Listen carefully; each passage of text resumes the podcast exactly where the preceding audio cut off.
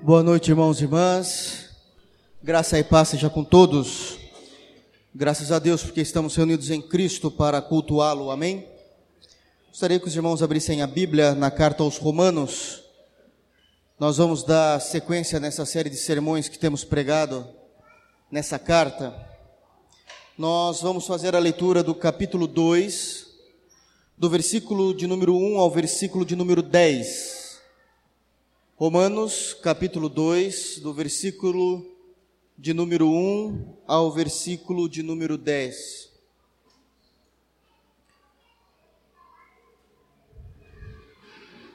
Amém? Diz assim o texto: Portanto, é inexcusável quando julgas, ó homem, quem quer que sejas porque te condenas a ti mesmo naquilo em que julgas a outro, pois tu que julgas, fazes o mesmo. E bem sabemos que o juízo de Deus é segundo a verdade sobre os que tais coisas fazem. E tu, homem que julgas aos que fazem tais coisas, cuidas que fazendo-as tu escaparás ao juízo de Deus?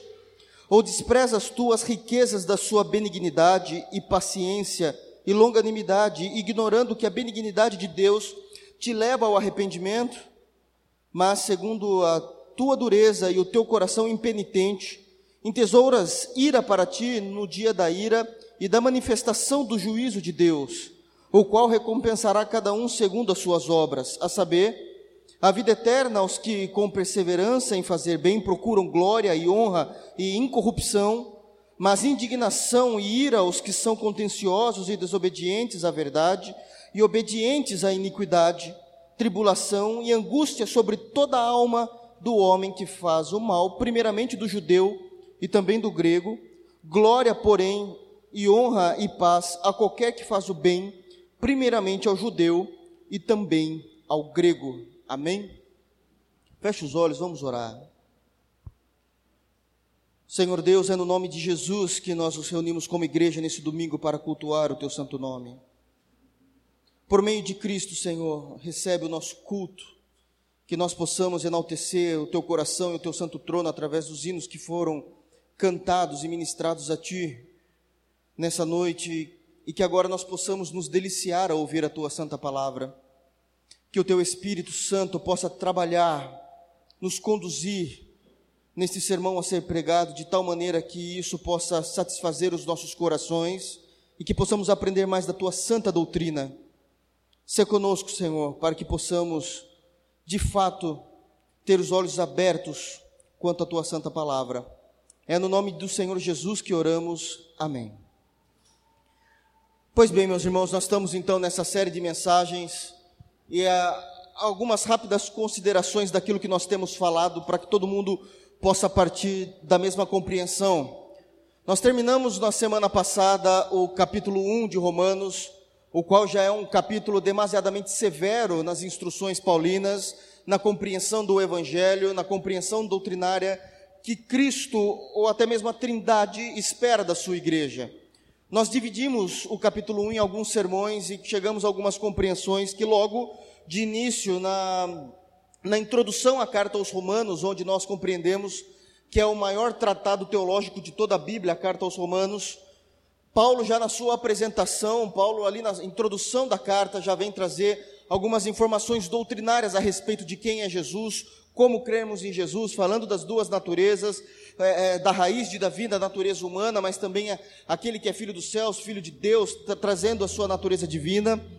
Depois ele vai falar da alegria que ele tem de falar com a igreja de Roma, como ele tem ouvido falar da fé daquela congregação local, a igreja de Roma, e como a fé daqueles romanos, ou seja, conversam, mas que pensam dessa mesma forma, que criaram regras morais para si, eles julgam os outros da mesma comunidade local. Eles criaram, e isso os judeus sempre fizeram e muito bem. Somos judeus, somos melhores, somos mais santos, e Paulo vai trazer então uma argumentação específica sobre pessoas dentro de uma igreja local que criaram em sua mente uma santidade vã, uma santidade tola, a partir delas mesmas, e elas acabam acreditando que são mais santas do que as outras, ao ponto de todas as vezes que entrar numa questão de discussão teológica ou numa discussão de uma problemática da igreja local, não é a Bíblia que é citado. O que é citado é assim: eu não faria isso. Então o padrão se torna a própria pessoa e não mais as escrituras. Paulo vai falar com estes. No caso da carta aos Romanos, é, uma, é um recado específico para os judeus que se achavam superiores na lei, na aliança, na aceitação de Deus da parte deles. Mas isso é muito comum ainda entre as igrejas onde existem indivíduos ou até mesmo um grupo dentro daquela igreja local que acredita ser mais santo do que os demais irmãos ou que tem uma consciência própria a respeito de si mesmo e o tempo, de, e o tempo todo na sua cabeça ele trabalha dizendo assim: eu não faria isso, aquela pessoa faz. Olha, eu sou assim, mas aquela pessoa é daquele jeito.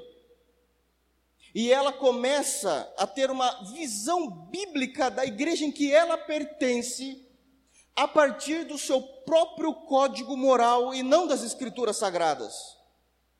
E Paulo vai combater contra isso. Porque pessoas que têm o seu próprio código moral dentro de uma comunidade local, ela é destrutível para a comunidade. Porque versos bíblicos, textos bíblicos não são apresentados. O que são apresentados é o achar dela, é o código moral dela, como se todos os irmãos precisassem estar debaixo do código moral dela, mesmo que ela não confesse isso, até porque ela não é boba para confessar isso. Ela não é louca de confessar isso. Mas no coração dela, não são versos bíblicos que saltam em sua mente, porque geralmente também não decora textos bíblicos. O que sal, sol, salta no coração delas, dessas pessoas, ao fazer juízo, é o seu grau de moralidade. É aquilo que ela acha que é certo, aquilo que ela acha que é errado. E quando as pessoas não estão dentro desse padrão de moralidade, também elas não vão falar isso. Mas, na prática, com todo respeito à palavra, são pessoas que não prestam. E elas têm muita dificuldade de se enxergarem Aliás, essa é a dificuldade que os judeus têm até hoje, de enxergarem que eles precisam de Cristo. E Paulo vai tratar desse assunto com uma veemência muito grande. Então, na semana passada, nós falamos, terminamos o capítulo 1, onde nós fizemos essa exposição, e ele vai dizer que Deus ele abandona aqueles que não se importaram, essa era a, a, a grande o grande tópico da mensagem, onde pessoas que não se importaram de conhecer Deus, o próprio Deus os abandonou. Abandonou em duas esferas, ou as suas paixões infames, cometendo torpezas com os seus próprios corpos, como nós falamos a semana passada, ou até mesmo abandonou os seus pensamentos, os pensamentos daquelas pessoas, fazendo que gerasse uma lista terrível de pecados, a partir do versículo 28, onde vai começar essa parte dos pensamentos e dizendo que Deus entregou a sentimentos perversos para fazerem coisas que não convêm, estando cheios de toda iniquidade e assim por diante. E ele vai terminar no versículo 32 dizendo que todos aqueles que conheceram a palavra um dia e mesmo assim praticam essa lista de pensamentos perversos ou até mesmo entregam seus corpos ao, ao pecado, pode significar grandemente o abandono do próprio Deus com relação àquela pessoa, e isto já é o juízo de Deus. Mas não somente os que fazem isso, mas aqueles que concordam, consentem com aquilo. E eu me lembro também de ter dito que muitos cristãos, muitas vezes, querendo ser politicamente correto, dizem: olha, nós. Nós condenamos, nós condenamos o homossexualismo biblicamente, a nossa fé condena, mas cada um faz o que quer. Não. Nós amamos eles, conversaremos com eles, não temos problema de tomar o café, almoçar com eles se trabalham conosco, não temos problema nenhum. Mas nós discordamos das práticas deles veementemente. Porque não somente os que fazem, como os que consentem sofrerão juízo.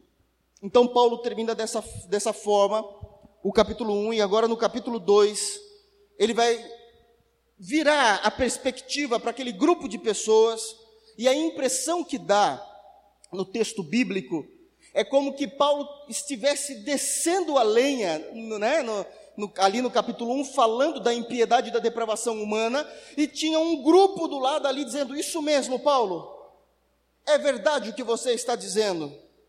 É como se existisse aquele grupo dizendo: Isso mesmo, fala mesmo, bate. Bate porque esse povo precisa apanhar, esse povo precisa ouvir, esse povo precisa aprender. Ele não. Mas o, o irmão que está sentado do meu lado, ele precisa, ele precisa entender ele precisa entender contextos morais que ele não tem, ele precisa entender contextos e pensamentos puros, porque ele não tem e eu sou mais santo. Olha, essa palavra não é para mim. Eu acho que nós conhecemos pessoas que pensam assim: olha, de tudo que o pastor falou, de tudo que foi dito naquele sermão, este sermão não é para mim. E Paulo vai dizer: você está tremendamente enganado. E aí começa então o verso 1. Portanto, é inexcusável quando julgas, ó homem, quem quer que seja. Paulo então agora virou a lente para esse grupo de pessoas que estava sorrindo em seu sermão, dizendo: esse sermão é para vocês também. Vocês que estão se julgando a partir do código moral próprio, de uma falsa ou de uma hipócrita santidade na vida de vocês, vocês também são inexcusáveis diante de Deus. Inexcusáveis significa que aquele, que aquele grupo de pessoas também passariam pelo juízo de Deus e não seriam perdoados em Deus, a menos que fosse na pessoa de Jesus Cristo e não no seu código moral. Vocês também são inexcusáveis quando julgas, homem, quem quer que sejas. E Paulo está levando esse grupo de pessoas ou esse tipo de indivíduos a olharem para dentro de si mesmos e verem que uma boa leitura da sua vida cristã na honestidade do coração, vai fazer com que esses indivíduos entendam que eles também não passarão ilesos no juízo de Jeová. Não passarão ilesos no juízo de Deus. Eles também têm contas a serem acertadas, começando pela sua, pela sua falsa é, é, santidade, pela sua vã santidade e uma vida hipócrita em si mesmo. Uma vida hipócrita em si mesmo. Então, o homem, esse grupo de pessoas, ou, ou pessoas que vêm para a igreja e formam um grupo, ou, ou até mesmo um senso, um código moral, e se baseiam o seu cristianismo e olha para as pessoas que estão sentadas ao seu lado a partir do seu próprio código moral, vocês também são inexcusáveis diante de Deus. Vocês também, e ele continua, porque te condenas a ti mesmo naquilo em que julgas o outro, e essa é a palavra fundamental dos dez versículos que nós lemos. A tua condenação está naquilo como você julga, usando do seu próprio código moral. O teu código moral não é princípio bíblico, o teu código moral não é crivo de juízo, o teu código moral não é crivo de igreja, o evangelho o é. A doutrina o é mas não o nosso próprio código moral.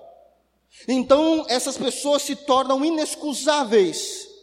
Nós nos tornamos inexcusáveis diante de Deus quando usamos o nosso próprio código moral, porque nós estamos sendo condenados naquilo em que julgamos os outros, da maneira como julgamos os outros. Não há amor, não há misericórdia, o que importa é a maneira como eu vejo, é assim que eu entendo.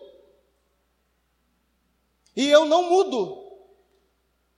Alguns gritam e batem no peito com orgulho, dizendo: E eu não vou mudar. E é nesse erro que os judeus têm caído e perecido até hoje. Nós temos a lei. Pouco importa uma vez que Jesus Cristo, o dono da lei, o Senhor da lei já veio. E agora a lei já não tem mais valia. O fim da lei é Cristo, Romanos 10, 4. Então, tudo aquilo que nós colocamos entre as escrituras sagradas e o meu comportamento cristão, entre as escrituras sagradas e a minha fé, que é o nosso código de moralidade ou até mesmo o nosso código teológico, nos torna inexcusáveis diante de Deus. E isso é muito sério. Isso é muito sério porque é uma desconstrução de tudo aquilo que nós somos. Porque o que é o nosso código moral? É um conjunto de crenças e valores internalizados que internalizamos durante anos. E abrir mão de tudo isso para começar a olhar para a igreja a partir de textos bíblicos é imensamente difícil. Começar a olhar a igreja a partir de uma boa teologia, de uma sã teologia, de doutrinas bíblicas é imensamente difícil, porque vai exigir conhecimento, aplicação, estudo, quebrantamento. Abrir mão de orgulho. Abrir mão de orgulho. E isso é muito complexo porque vai desestruturar totalmente o ser humano e fazer com que o ser humano caia diante da cruz. Numa situação prática, o que é isso? É fazer o que Nicodemos fez. Eu sou mestre em Israel, mas chegou um momento que eu não posso mais lidar com isso, eu preciso ir com Jesus e compreender o que é a salvação. E ouvir Jesus olhando, eh, e ouvir o próprio Jesus olhando para si, no caso de Nicodemos, e dizendo assim: És mestres em Israel e não sabes dessas coisas ainda?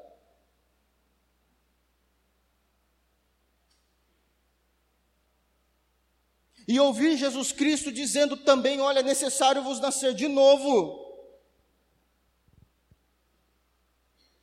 E não entrando em teologia desse texto no momento, mas de uma forma bem popular e simples, sem cometer nenhuma heresia, ouvir Jesus Cristo dizendo é-vos necessário nascer de novo é assim, joga tudo fora que você entende e começa de novo. E isso é para os fortes. Está tudo errado, Nicodemos. É necessário nascer de novo. É necessário começar do zero e abrir mão do orgulho das crenças e valores internalizadas, dessa santidade que nunca existiu e que você acha que é santidade. E ainda continua.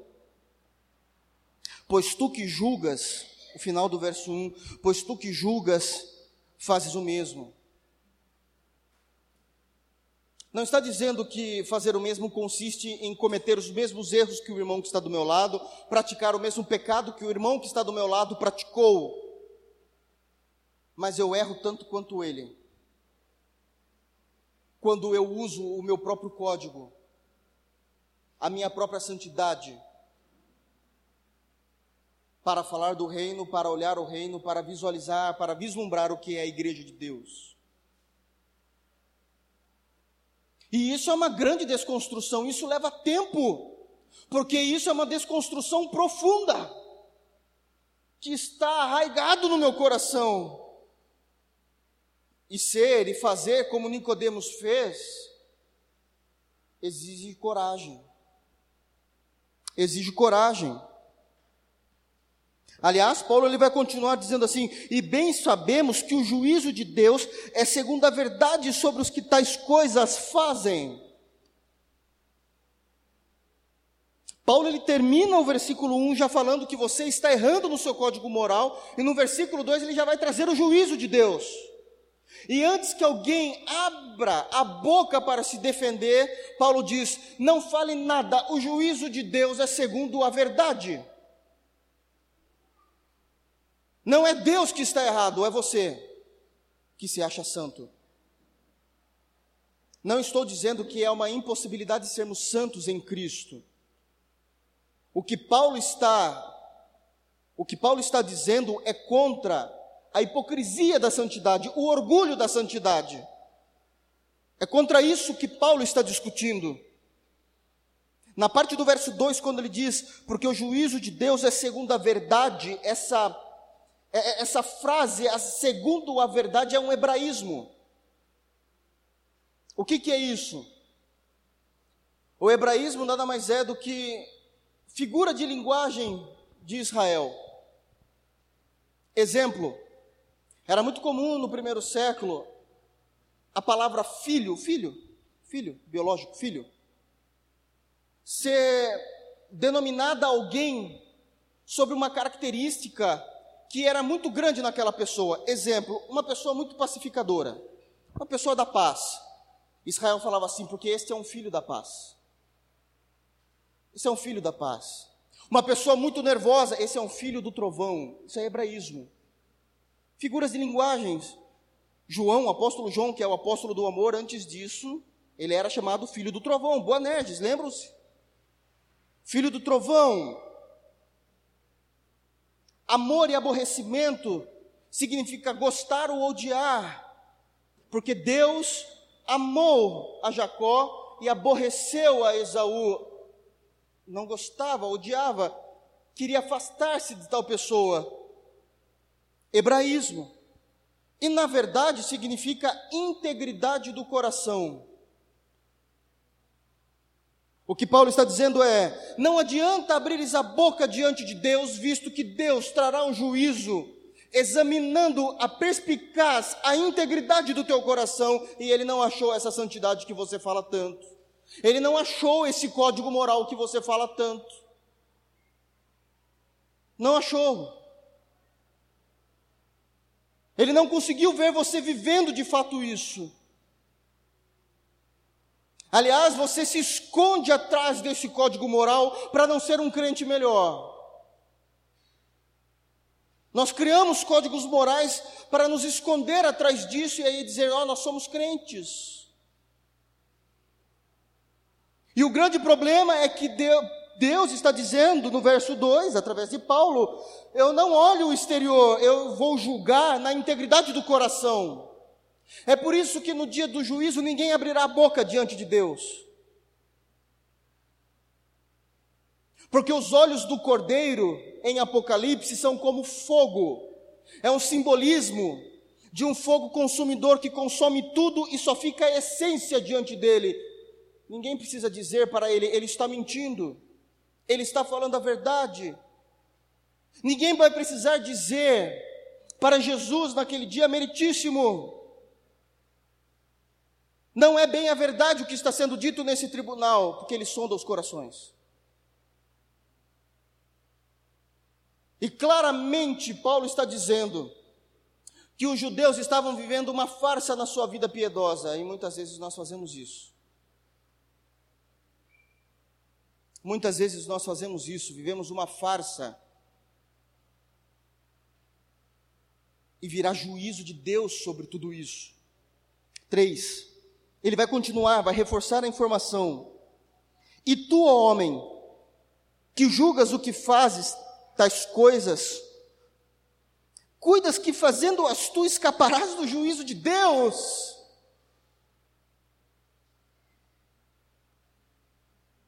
Ele está chamando as pessoas de hipócritas na cara no verso 3.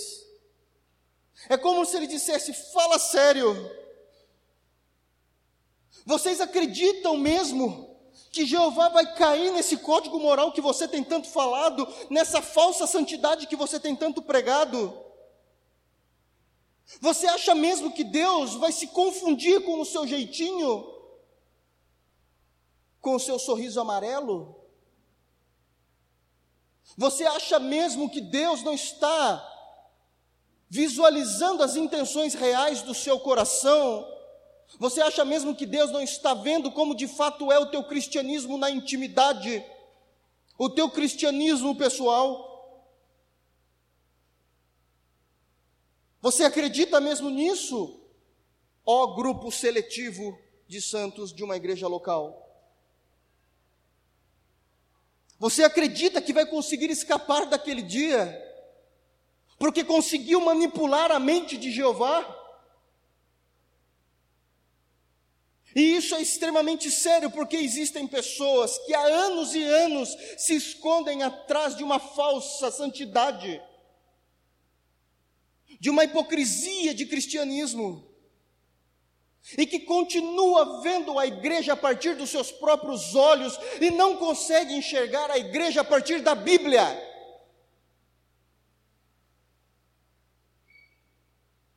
Eu me lembro quando eu comecei esse ministério, quando eu fui mandado para cá, e uma pessoa chegou até mim e falou assim: cuidado em amar muitas ovelhas. E eu já estranhei isso. Daí eu perguntei, mas por quê? A gente fica assustado, né? Está sabendo de alguma coisa? E essa pessoa encheu a boca e falou assim: cuidado, porque as ovelhas são mentirosas e são hipócritas, e quando você mais precisar, elas virarão a costa para você. Eu falei: com qual base você está me falando isso? E ela falou assim: a minha experiência. porque era uma pessoa que não consegue enxergar a igreja a partir da Bíblia, enxerga a partir dela mesmo. E qual é o grande problema disso? Ninguém presta para ela, ninguém é crente.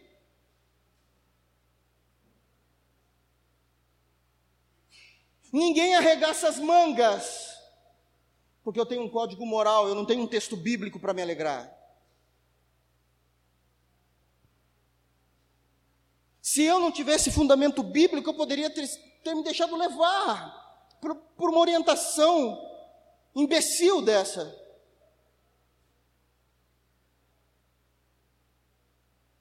Isso é terrível. Eu estou falando de Sorocaba, estou falando aqui da nossa região.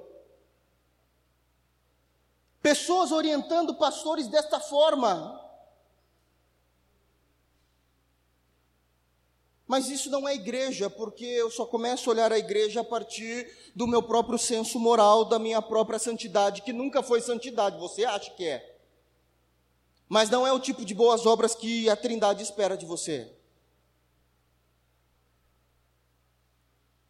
Paulo continua, verso 4: Ou desprezas tu as riquezas da sua benignidade e paciência e longanimidade, ignorando a benignidade de Deus, que a benignidade de Deus te leva ao arrependimento. O que é que Paulo está dizendo? Você está brincando com a bondade de Deus. Porque a benignidade ou a bondade de Deus, ela se manifesta de três formas, de três formas. A primeira manifestação é na essência do próprio Deus.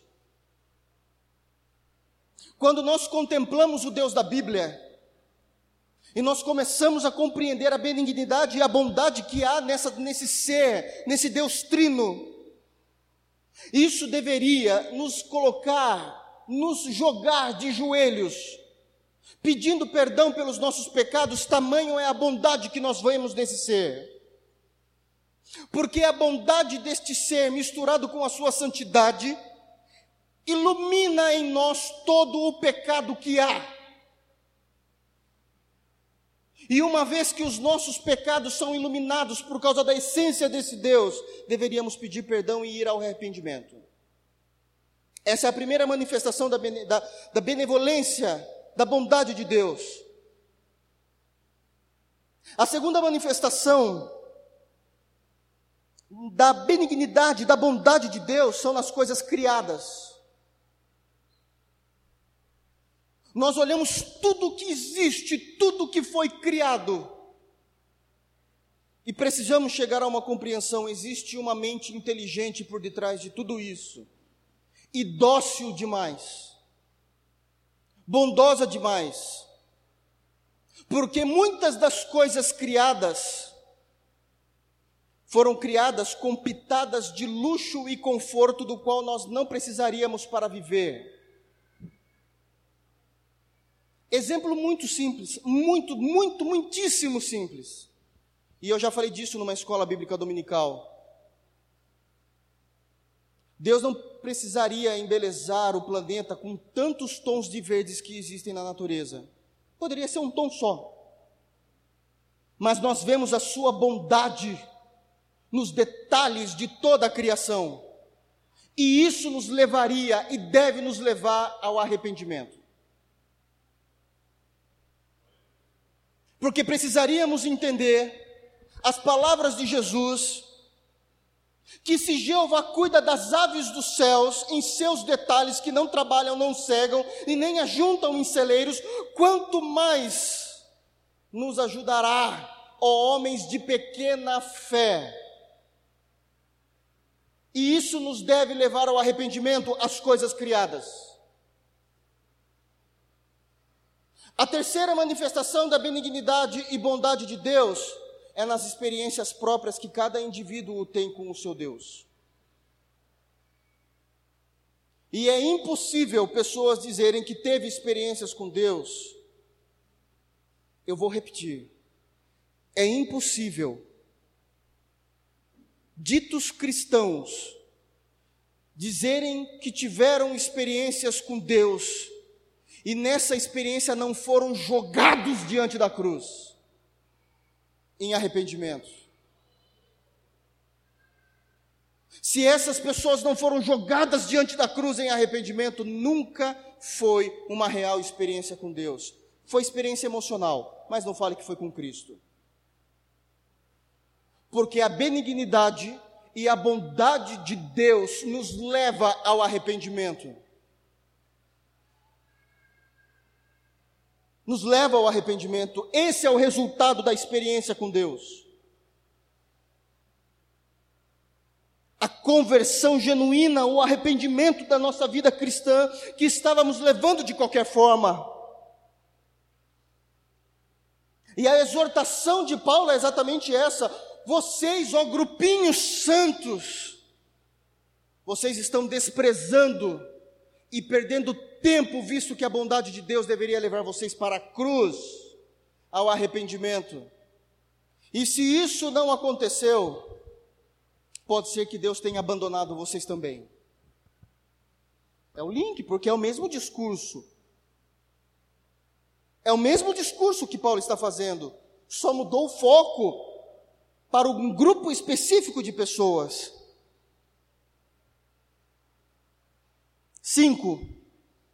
Bom, uma vez que você não chegou ao arrependimento, é porque, segundo a dureza, segundo a tua dureza e teu coração impenitente,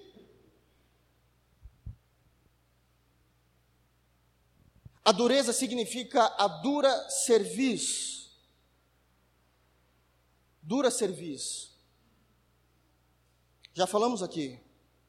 Um animal que existe que tem dura serviço, serviço de cervical. É o porco. Você nunca vai ver um porco olhando para cima. Porque a coluna cervical dele não permite. É uma dura serviço. O porco sempre olha para baixo, o máximo meio reto, ele joga o corpo inteiro para conseguir olhar para frente.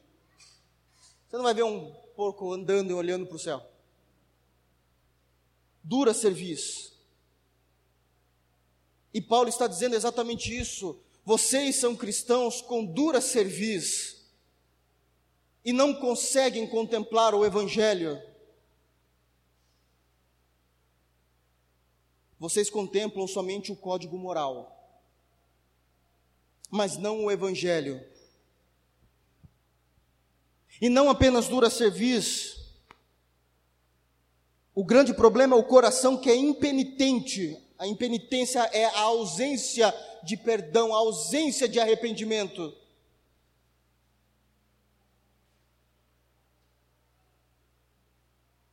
Acreditem, o pecado não é o maior inimigo do arrependimento. Porque o pecado a barreira do pecado, a parede do pecado, a muralha do pecado é facilmente quebrada pela ação do Espírito Santo no coração do eleito. E essas pessoas vêm ao aprisco de Jesus Cristo. Mas um coração impenitente impede que as pessoas vejam o Evangelho por causa do seu orgulho moral. Como é que eu falarei agora para todo mundo que eu estava errado? Como é que eu falarei que aquilo que eu defendia era errado? Como é que eu falarei que eu sempre julguei mesmo? Como é que eu falarei para a igreja que eu sempre olhei a igreja como um povo ímpio, folgado aos meus próprios olhos, pecadores? porque é um coração impenitente. E esse é o grande problema que Paulo está apresentando. O problema maior é que essas pessoas que têm uma dureza de serviço, uma dureza de coração e um coração impenitente, são aquelas que falam: Olha, eu faço tudo certinho, quando o negócio está na minha mão, acontece.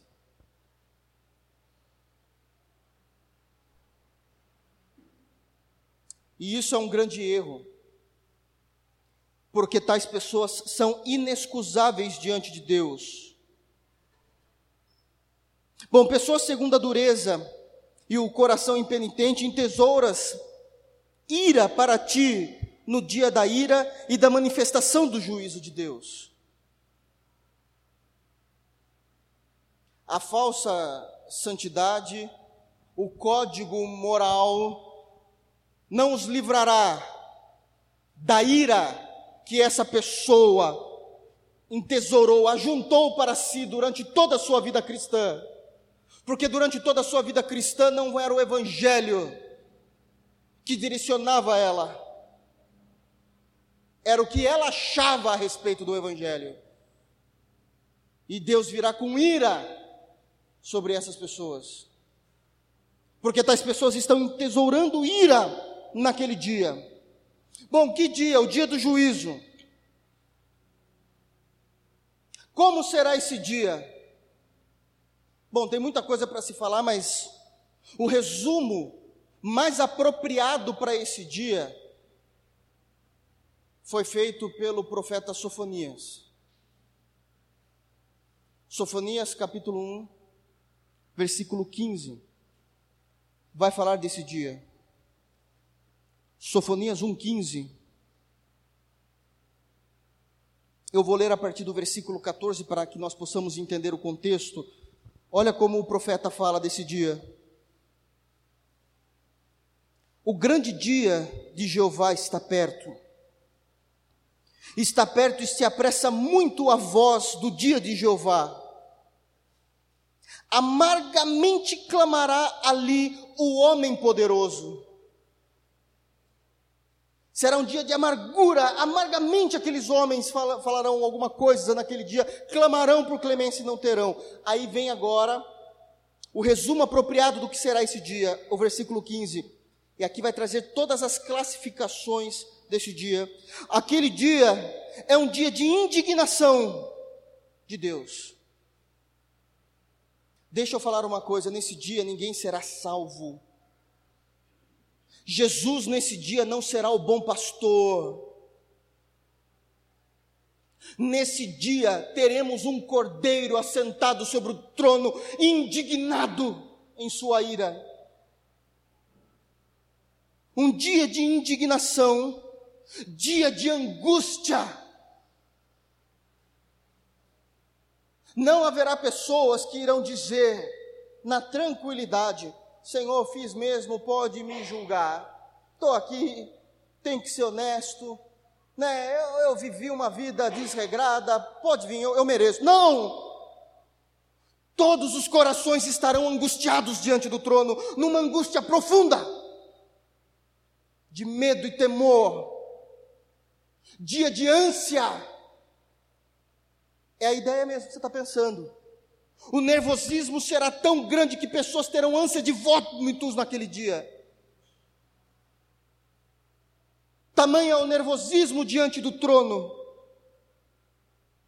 E com a indignação de um cordeiro, que agora é um leão, voraz para devorar aqueles que não são seus. É esse cuidado que Paulo está tendo ao explicar o capítulo 2 de Romanos, continua. Dia de alvoroço,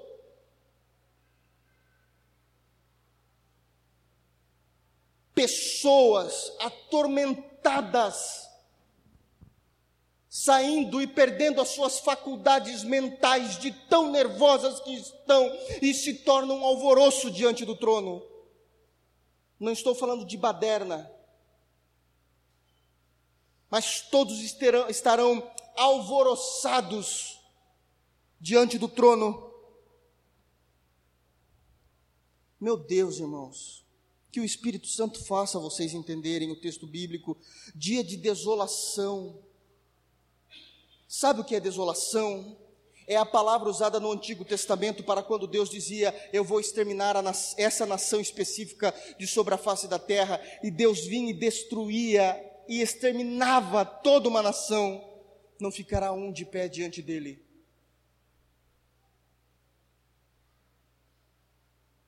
Não terá quem ficar, não terá quem ficará de pé diante dele.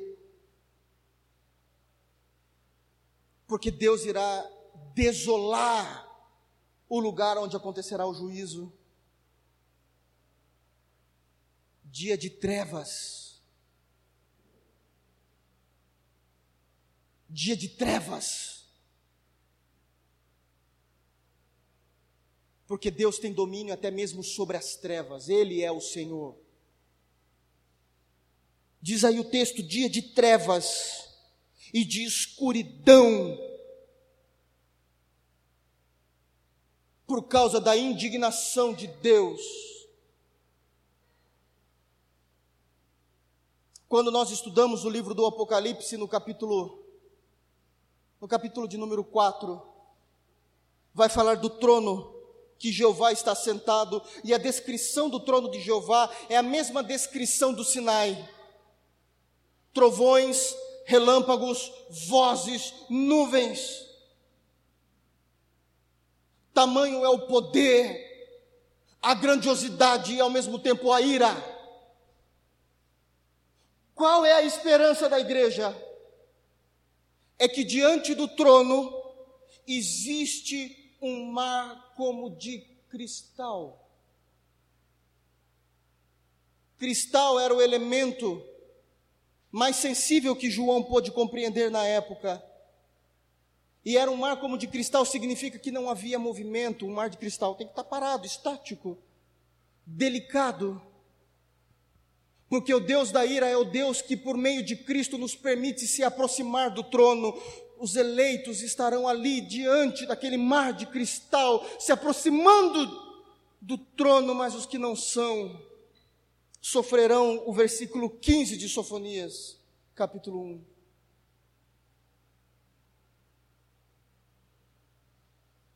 Paulo está orientando a igreja de Roma a seriedade do que é o cristianismo. Dia de nuvens e de densas trevas A compreensão, Pedro vai falar disso também em 1 de Pedro 3, a ideia de densas trevas. É uma compreensão abstrata, mas é que existirá tanta trevas que as trevas podem ser apalpadas. Não dá para compreender isso, porque é uma figura de linguagem.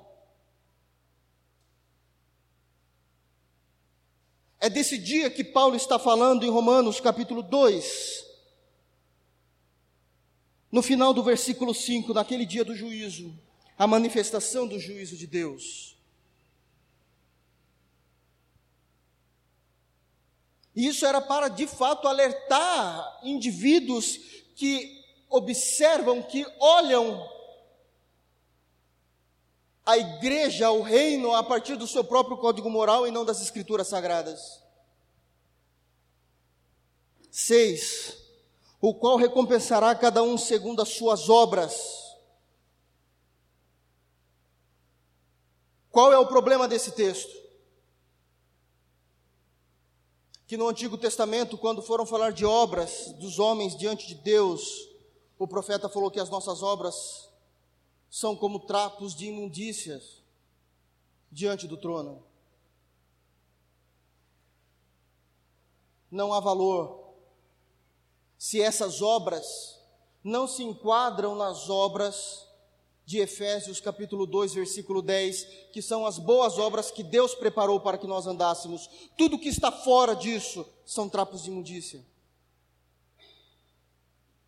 Tudo que está fora de Efésios 2:10, que Deus antecipadamente preparou para que andássemos nela, são trapos de imundícia. E haverá juízo sobre isso cada um segundo as suas obras, sete a saber, a vida eterna aos que perseveram em fazer o bem, procuram glória e honra e incorrupção. E aqui, aqui é uma chamada de atenção a esse grupo de indivíduos que eles, na verdade dos seus corações, procuraram fazer o bem no reino. E procuraram em fazer o bem a glória de Deus, a honra de Deus e de uma forma que fosse incorrupta e não na corrupção da hipocrisia do coração. A esses, bom, a esses teremos a vida eterna. A esses terão, perdão, esses esperarão a vida eterna. A igreja. E o contrário. Mas a indignação e a ira do cordeiro. A indignação e a ira do cordeiro aos que são contenciosos, e esse é um grande problema, porque o ser humano tem a facilidade de ser contencioso. Olha, mas a Bíblia fala a respeito disso, disso. Veja bem, pastor, mas eu entendo que é assim, assim, assim. Me desculpa. Não importa o que você entende, importa o que a Bíblia fala. Não importa o que nós entendemos, não importa o que defendemos, a não ser que a nossa defesa tenha um livro, um capítulo e um versículo. Se não tiver, significa que somos contenciosos. E desobedientes à verdade, e obedientes à iniquidade. É assim que a Bíblia chama os contenciosos, desobedientes à verdade de Jesus Cristo e obedientes à iniquidade dos seus próprios corações. A esses devem esperar tribulação e angústia sobre toda a alma do homem que faz o mal e aí Jesus vem com a, Jesus não, perdão, Paulo vem com a informação fiel, primeiramente do judeu e também do grego. E aqui Paulo está quebrando, está destruindo aquela teologia herética daqueles que acreditam que só pelo fato de serem judeus são salvos. E ele prioriza os judeus, primeiramente os judeus acho que vocês vão ser os últimos. Vocês acham que vocês são especiais? No dia do juízo, o juízo virá sobre vocês também. Aliás, primeiramente sobre vocês. Vocês não são especiais. Vocês não são. E aqui Paulo fala do judeu e também do grego, representando toda a classe gentílica, todos aqueles que não são judeus. Todos nós, no caso virá o juízo de Deus.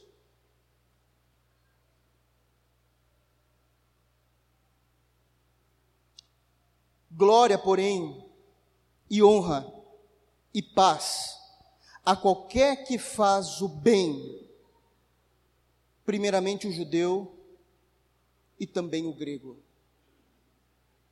Primeiramente o judeu e também o grego.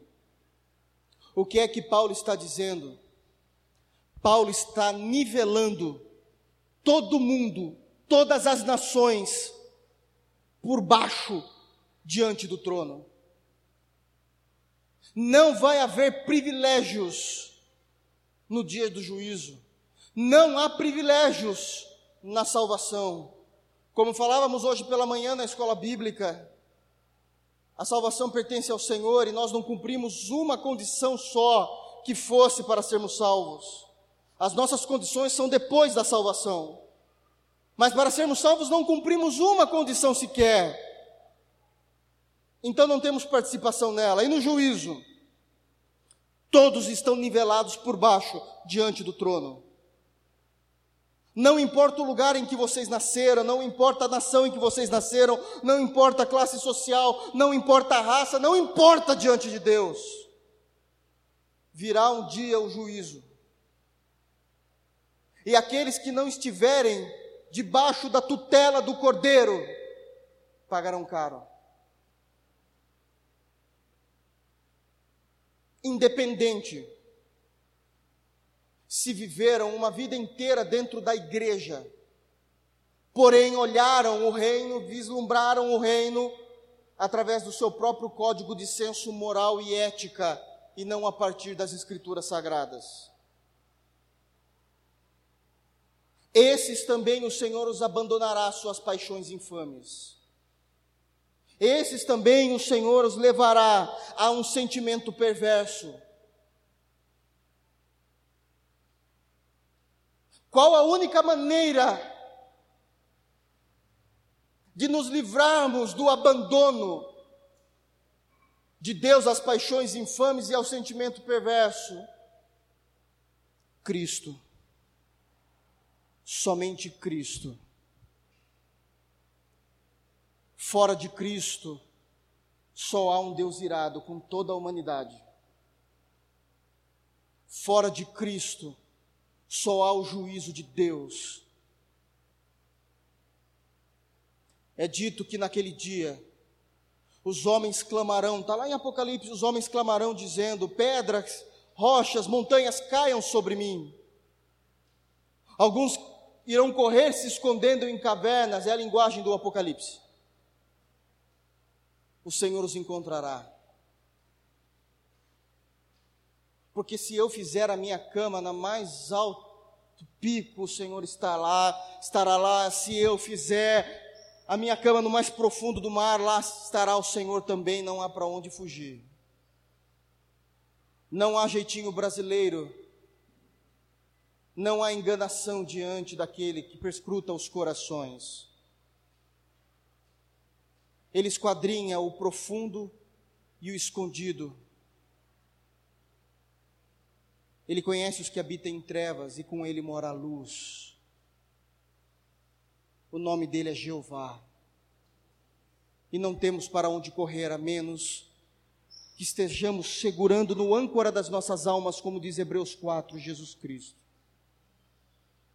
Que Deus guarde os nossos corações, que Deus guarde as nossas mentes e que Deus guarde de nós olharmos para a igreja a partir do próprio senso moral que criamos para nós, mas que tudo que nós fizermos, olharmos, decidirmos, conversarmos, tudo aquilo que nós defendemos, que seja com as Escrituras abertas. E nisso Deus será glorificado, e a nossa alma não ficará abatida. Que Deus nos abençoe em nome de Jesus. A igreja de pé. Eu quero que vocês fechem os olhos nesse momento em Cristo para que possamos orar ao Senhor.